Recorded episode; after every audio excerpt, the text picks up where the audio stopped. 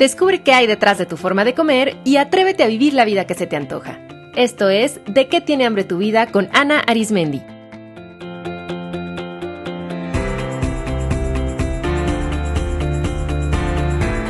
Este es el episodio 122, Sexualidad Consciente, con Valeria Duarte.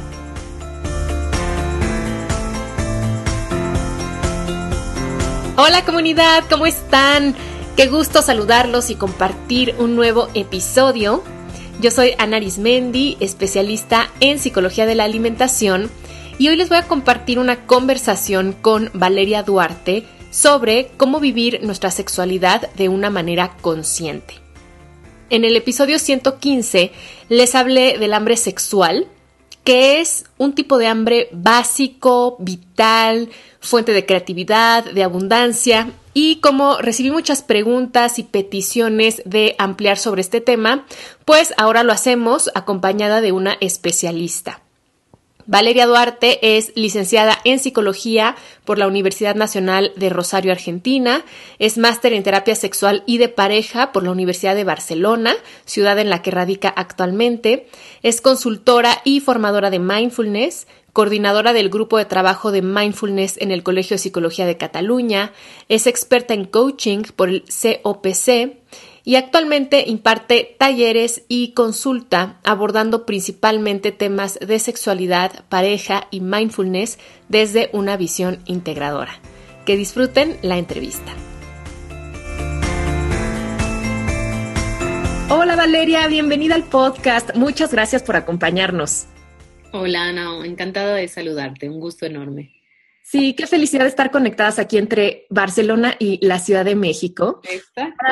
sí, para hablar hoy de un tema que es la sexualidad, que es un tema que ya he tocado antes en el podcast, porque el hambre sexual es uno de nuestros tipos de hambre más básicos y más vitales que es fuente de creatividad, de abundancia, de conexión, pero que desafortunadamente es de los más descuidados. Entonces, para hablar sobre cómo nutrir esta hambre, me da muchísimo gusto que nos acompañes el día de hoy como una experta que eres. Y quisiera eh, comenzar esta entrevista preguntándote, Valeria, eh, ¿qué es este concepto que tú manejas mucho de la sexualidad consciente? Vale, eh, podemos tratar la sexualidad consciente un poco opuesta a la no consciente, que es la que estamos acostumbrados a vivir en nuestro mundo actual. La, sexualidad no consciente es eh, una sexualidad entendida como un acto genital, es como hacer el amor, pene vagina, ¿no? Como si fuera, como si el sexo fuera solamente esto el intercambio sexual con otra persona. Lo curioso es que cuando le preguntamos a la gente qué importancia le da, cuánto estima su vida sexual, es muy importante para las personas su vida sexual, y si están satisfechas o no con su vida sexual, no lo están. Entonces, la sexualidad no consciente hace que estemos viviendo en un mundo hipersexualizado, donde cualquier vídeo de YouTube aparecen chicas súper voluptuosas, moviéndose de alguna manera, que es como todo, todo es hipersexual. Para cualquier anuncio hay una pareja, una mujer, unos pechos. Y, y o sea, muy sobrevalorado esta parte sexual y también muy insatisfechos todos, ¿no? Cuando tú decías nuestra energía sexual, que es importante cuidarla, nutrirla, eh, si, si, no lo hacemos adecuadamente, esa energía sexual no puede callarse, saldrá de alguna manera, de alguna manera disfuncional, pero este impulso primario de seres sexuados que somos em, no puede reprimirse, saldrá de alguna manera. Creo que acabas de tocar un punto clave que es entendernos como eh, eso, seres sexuados, es decir, que la energía sexual es una energía que producimos, digamos, de manera biológica y que está dentro de nosotros y fluye y por lo tanto no es algo que podemos evitar y tampoco es sano bloquearla, sino que al contrario hay que entenderla, entrar en contacto con ella y aprender justamente a gestionarla de una forma que nos ayude a nuestro crecimiento, ¿cierto? Claro, claro. Eh, me encanta porque, bueno, la sexualidad consciente, yo soy instructora de mindfulness, entonces toda la parte de la atención plena y vivir conscientemente, eh, los que meditamos sabemos que en el momento de meditar salimos del ámbito del hacer, de la acción, de los objetivos, del logro, de la meta, para estar en el ámbito del ser, ¿no? De conectar con quien yo soy en realidad. Entonces, si somos seres sexuales, somos seres y abarca todo íntegramente eh, mi totalidad. Somos seres sexuales y no haceres sexuales, ¿no? Que parece que la sexualidad fuera exclusivamente el momento de eh, un intercambio sexual o de hacer el amor. Eh, hacer el amor, además, es muy tenido en cuenta como sexo genital, con penetración y otras cosas, otras prácticas que son igualmente sexuales, parece que no fueran sexo, ¿no? Es súper curioso cuando escuchamos a la gente, no, pero no tuve sexo, no tuviste penetración quizás, pero hay sexo oral, caricias, petting, toda otra variedad que parece que estuvieran eh, menos valoradas o que no fueran sexo. Y es que el sexo al revés, lo impregna todo. Claro. Entonces, para empezar a comprender más y digamos como aterrizar un poco más esto de qué es la sexualidad consciente, sé, porque lo he leído en tu maravilloso blog, que hay diferentes aspectos, ¿no? Que conforman a la sexualidad consciente. ¿Podemos hablar de ellos, Valeria?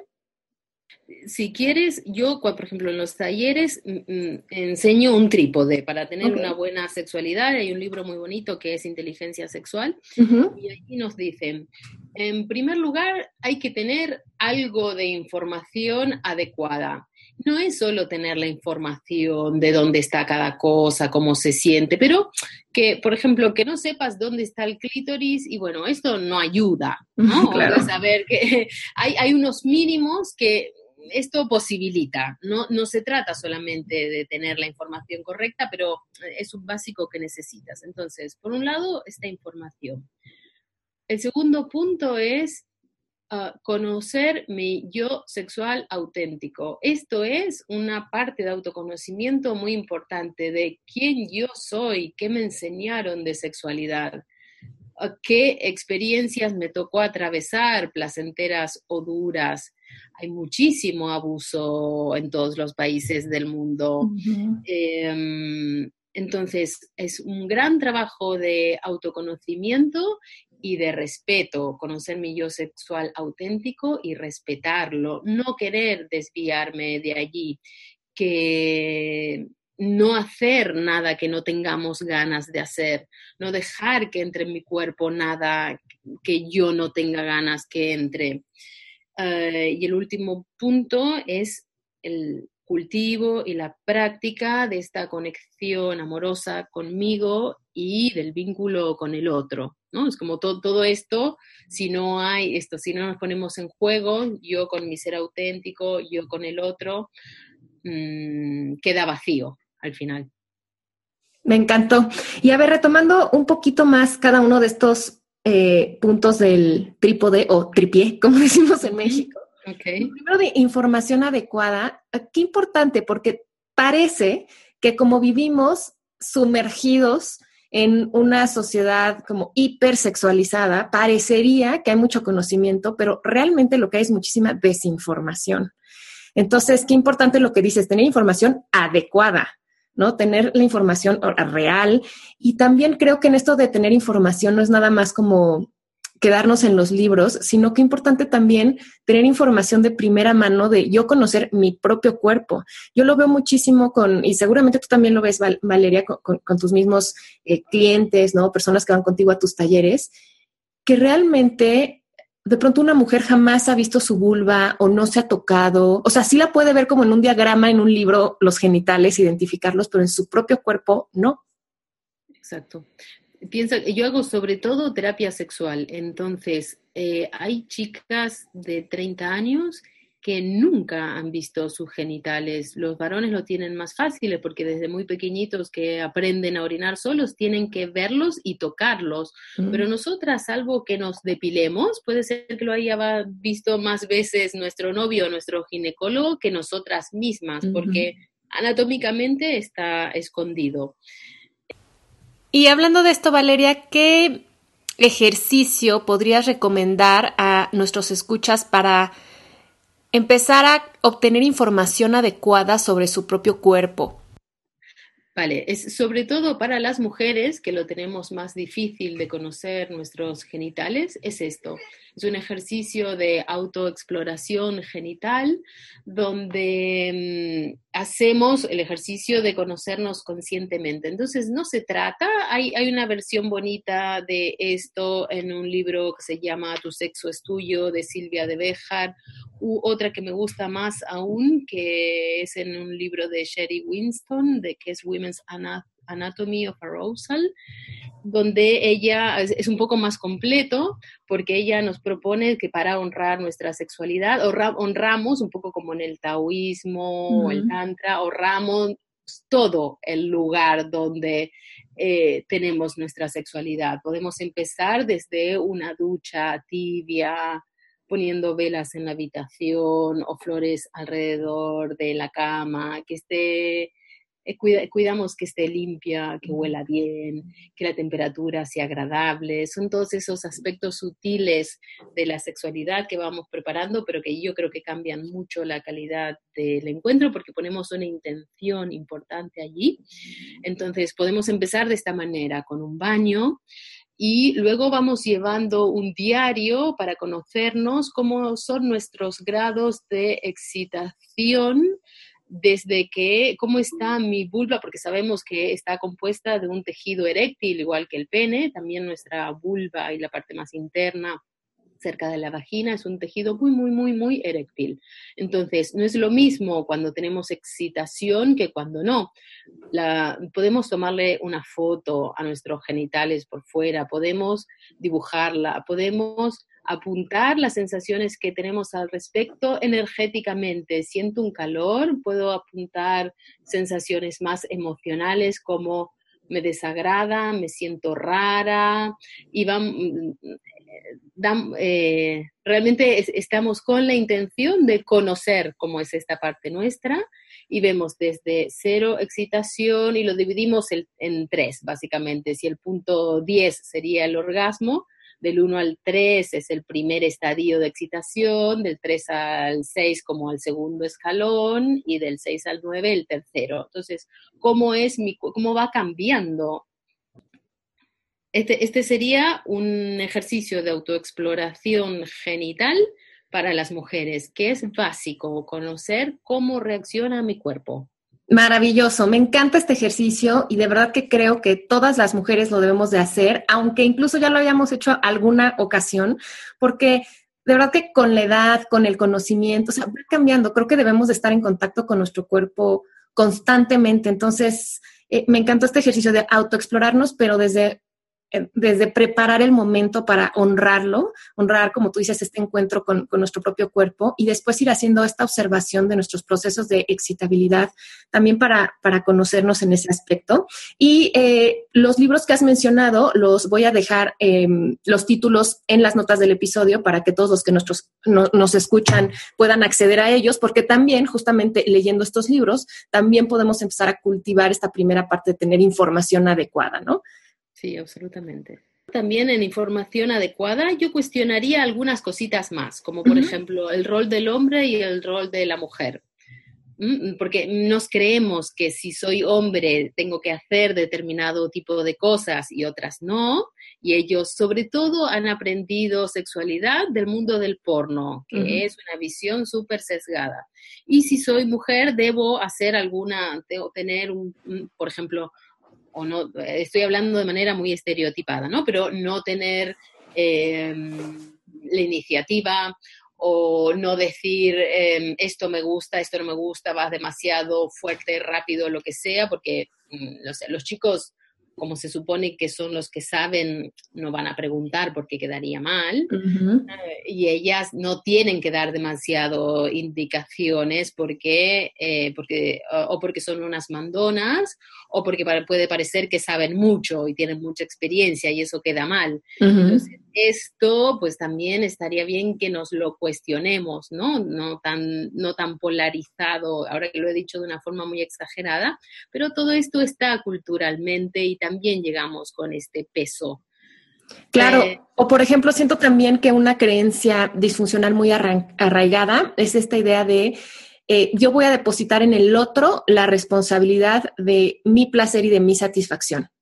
¿No? Entonces es el otro el que me tiene que generar placer a mí, ¿no? Yo como que estoy aquí pasivamente, ¿no? Esperando que el otro haga un buen performance y entonces yo sienta rico, cuando esto es, esto es una responsabilidad, o sea, mi orgasmo, mi placer es mi responsabilidad y obviamente es algo que hacemos en conjunto y logramos, pero no es así como que, o sea, es que el otro no me satisface, ¿no? Claro, claro, es como si, si me entiende, si me quiere, ya sabría lo que necesito, porque es tan grande y tan difícil de cumplir. Y también em, dentro de esta parte yo cuestionaría otras cosas, porque, por ejemplo, como el modelo que tenemos de la sexualidad de nuestra cultura, ¿no? Como el sexo como algo sucio, inmoral, las partes, mira, y, en cuanto al vocabulario, se nota porque tenemos un vocabulario que es muy difícil sentirnos cómodos con, todo el eh, sí, con todas las palabras y el vocabulario para que sea una sexualidad vivida dignamente y desde el placer, porque tenemos o un vocabulario muy médico de pene, glande, testículos, o infantil, Sí, muy, técnico, pero que es alejado muchas veces de nuestra experiencia, no suena raro llamarlo así. muy infantil, como aquí en España se dice al pene la colita, o la florcita para la vulva, o la fresita, o no, es como tampoco podemos hablar así a ¿no? esta altura de la vida, o muy vulgar, y esto no lo voy a decir porque ya todos los conocemos, o directamente no palabras, como las partes bajas, las partes pudendas, ahí abajo, partes, ¿no? No tenemos una aproximación sana ni siquiera a nuestras genitales, no, tenemos desde la palabra a nuestros propios genitales. Me quedé reflexionando que, bueno, tú sabes que las palabras pues no son inocentes, ¿no? Desde el punto de vista psicológico, o sea, con nuestras palabras estamos diciendo otras cosas, pero además con nuestras palabras vamos creando nuestra realidad.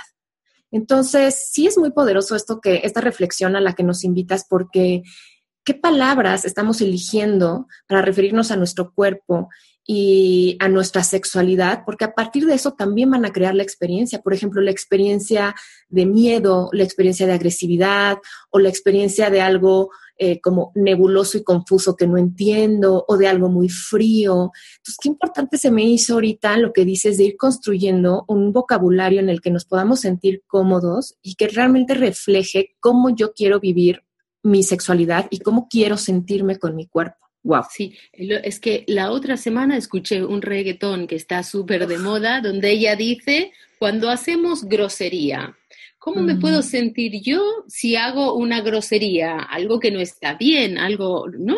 Es como, pues yo no, no me acerco desde el placer a hacer algo que está mal, que es sucio o es una grosería. Otra expresión que me causa mucha gracia es, no, no, porque la respeto. A ver, yo te necesito respetar, entonces me falta hacer respeto si tenemos sexo, ¿no? Es como, wow, qué, qué, qué, Sí, qué fuerte. Arraigado. Sí, o por ejemplo, ahorita también estaba pensando cuando se dice es que pecaron o es que pecó. Entonces, ¿qué carga le estamos poniendo al acto sexual, no? Y esto está muy dentro de todos nosotros, está muy impregnado. Sí, sí, sí, sí, sí, así es. Qué importante esto. Ok, entonces, a ver, para, digamos, como explorar esta parte de la información adecuada, autoexploración para conocer a nuestro cuerpo, realmente tener acceso a información sobre sexualidad que sea una información real, correcta y mucho eh, cuestionarnos y reflexionar sobre nuestros roles de género y sobre este modelo de sexualidad con el que hemos crecido simplemente para preguntarnos y decir, bueno, esto me sirve, no me sirve y qué de esto sí tomo y qué puedo transformar. Y eh, pasando al siguiente punto, que es conocer a nuestro yo sexual auténtico, que me encantó ese término, eh, ¿cómo podemos ir como desentrañando, ¿no? E, ese yo, yo auténtico que somos en relación a la sexualidad. Aquí hacemos trabajo de autoconocimiento. De, cuestionarnos también la parte cultural, pero también de nuestra experiencia, de conectar con nuestro cuerpo, de, con sus necesidades, con descubrir mis fantasías, lo que me creo que capaz de hacer y al donde no me veo capaz de ciertas prácticas y las respetamos. Sí, aquí tú también hablabas de esto de ir poder construir nuestro propio, digamos, como código ético, ¿no? De, de, de, qué para mí está permitido y qué no, dónde me siento segura, dónde no, dónde me siento cómoda y dónde no. Y cómo nos lo saltamos, porque muchas veces permitimos un, por ejemplo, penetración cuando en realidad quería recibir un abrazo. Y era esto lo que necesitaba. Pero bueno, para sentir un poco de cariño, acabé haciendo lo otro. Estas son como las pequeñas infidelidades que cometemos para con nosotras mismas, ¿no? Sí, de verdad que ahora que lo dices, creo que muchas veces nosotras mismas nos faltamos profundamente al respeto y como dices, no somos infieles porque nos estamos traicionando, accediendo a cosas que no queremos, punto. Sí, y esto eh, en muchas relaciones pasa, pasa en las relaciones más ocasionales, como en los matrimonios que llevan muchos años juntos, y a veces para que la otra persona, pues no sé, porque es un hombre y se supone que tiene más necesidades, para que se calle y no proteste, para que accedemos y mm, una parte muy linda que le digo a los pacientes hombres en consulta es que muchas veces nosotras las mujeres no sabemos cuidarnos a nosotras mismas en este aspecto y que por favor sean ellos los que cuiden esta parte de ellas, de no forzar, de invitarla a que escuche sus necesidades verdaderas, genuinas. qué bonito. Y además, ahorita también estaba pensando que muchas veces nos podemos ser infieles, incluso en lo individual, o sea, al ni siquiera percibir nuestras necesidades sexuales, al ni siquiera canalizar correctamente nuestra energía sexual, pues también ahí de cierta forma nos estamos traicionando o al quererla bloquear o evitar o minimizar o racionalizar, ¿no? Fíjate que ahora que, que, estabas mencionando esto, recordé que en un taller que tomé hace unos años, uno de los ejercicios que hicimos fue hacer nuestra autobiografía sexual. Lo cual fue muy interesante porque era, o sea, desde el nacimiento, de lo primero que te acuerdes, o sea, cómo, cómo ha sido esta relación con la excitabilidad, cómo fuimos recibiendo nuestra primera información sobre sexualidad, cómo empezamos a sentir curiosidad, empezamos a explorar nuestro cuerpo, obviamente los primeros encuentros sexuales y de verdad creo que es un ejercicio muy revelador que puede ser muy fuerte y por eso creo que también se tiene que hacer en un en un contexto seguro, ¿no? Y con guía, pero qué, qué poderoso poder ver nuestra historia, porque también ahí viene mucha comprensión. Absolutamente, sí, sí, sí. sí. Bien. Y em, después el, tercer punto que nos compartiste es practicar la conexión amorosa con nosotros mismos y con el otro. ¿A qué se refiere esto? Bueno, empezamos por nosotros mismos porque, porque es, el vínculo y la relación más fundamental que tendré en toda mi vida. Eh, nace desde ahí. Es como qué autoimagen tengo de mí misma, qué capacidad de sentir el placer en el cuerpo. Nos ponemos a nosotros mismos como la primera relación sexual que tenemos, es con nosotros, desde que empezamos a explorar nuestros genitales cuando tenemos tres años y nos tocamos. Em, entonces, todo lo demás viene mediatizado desde allí, desde la relación amorosa conmigo misma. Y amorosa no solo en el sentido sexual o genital, pero también en el sentido de, de tener con nosotros una relación sincera, de libertad, de apertura, de aceptación de cómo yo soy con mi luz y mi sombra, lo que me gusta y no me gusta. Ah, porque em, tanta gente tenemos una idea de nuestro cuerpo siempre es mejorable, ¿no? Con este nivel de autoexigencia que tenemos tan alto, porque tengo mucho pecho, porque tengo poco pecho, porque tengo mucha barriga, porque tengo celulitis, porque siempre hay algo que no nos gusta y está mal.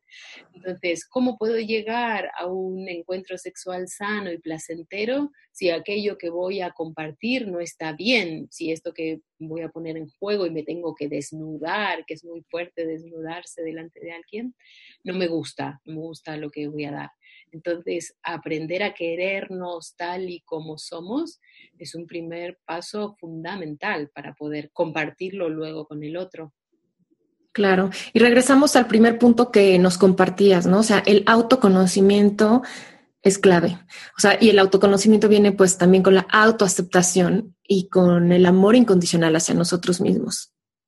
Sí, sí. Y a partir de ahí entonces pueden venir prácticas de conexión amorosa con el otro, ¿no? Si yo estoy en una postura amorosa, pues puedo estar también así con otra persona. Exacto, sí, ahí en el taller hacemos prácticas de respiración, de sentir la presencia del otro, de respirar juntos, de coger el aire del otro y darle tu exhalación. Muy bonitas. Hacer estos ejercicios de exploración, de intimidad, de erotismo, de vinculación, en pareja en verdad es muy enriquecedor y es algo que recomiendo ampliamente. Y justo para ello quiero pedirte, Valeria, que nos compartas tus datos de contacto para que los escuchas puedan encontrarte y buscar apoyo si es que sienten que lo necesitan, encontrar muchos más recursos, hay muchísimos más ejercicios sobre estos temas. Sí, mi web eh, que es valeriaduarte.com, tiene mis datos de contacto de teléfono mail.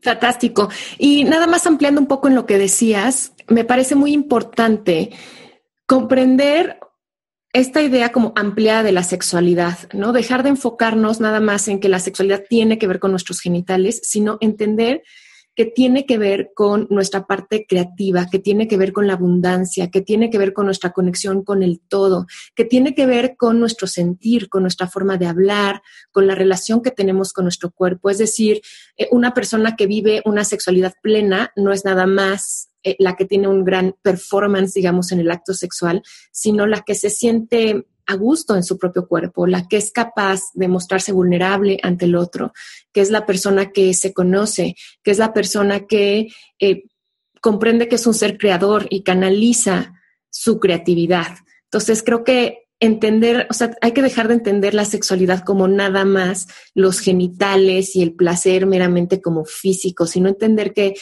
o al menos así yo lo entiendo, ¿no? Que, el sexo es una energía tan poderosa que cada uno de de nosotros tenemos porque nos permite conectarnos profundamente con el todo y, crear.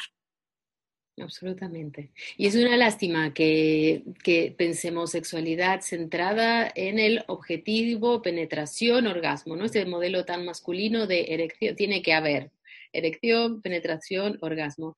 Y me da tanta pena cuando veo a los chicos que son en consulta, que son chicos hermosos y que a lo mejor pueden tener una disfunción eréctil, una eyaculación precoz, y están obsesionados con esto, ¿no? Con su erección, con el tiempo que dura, con tanto rendimiento, logro, y se olvidan de toda la otra parte que está tan en juego, que es cómo yo me comunico, cómo acaricio, qué te dejo ver de mi mundo, toda la otra parte que está en juego en cualquier encuentro y parece que nos olvidamos y ese día no fue bien si no, no tuvo una erección. Y a lo mejor a ella no le importa tanto porque fuiste cariñoso, amable y se sintió cuidada y a gusto. Y esto es muy difícil de, de que esta idea cale.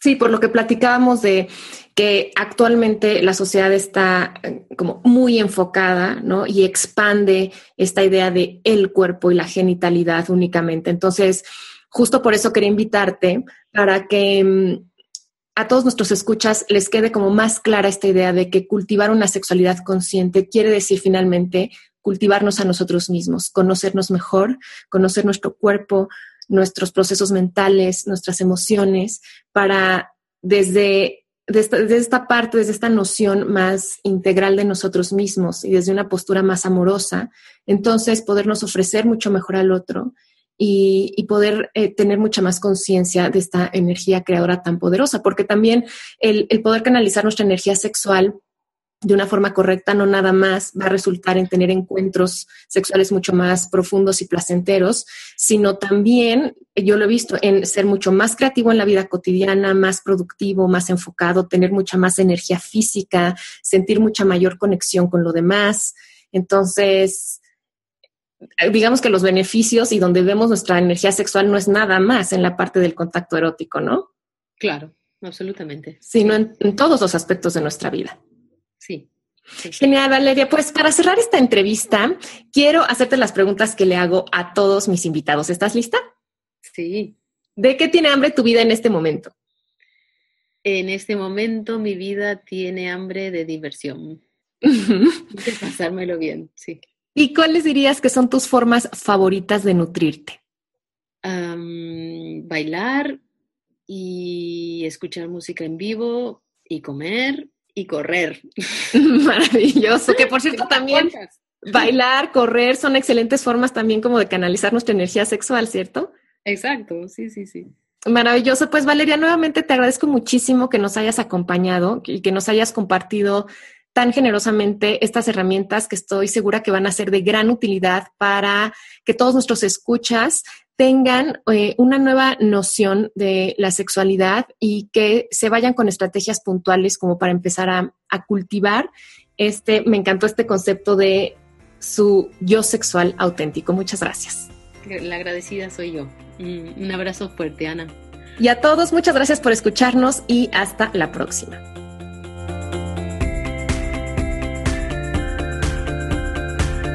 Esto fue De qué tiene hambre tu vida con Ana Arismendi. Para más información visita www.dequetienehambretuvida.com.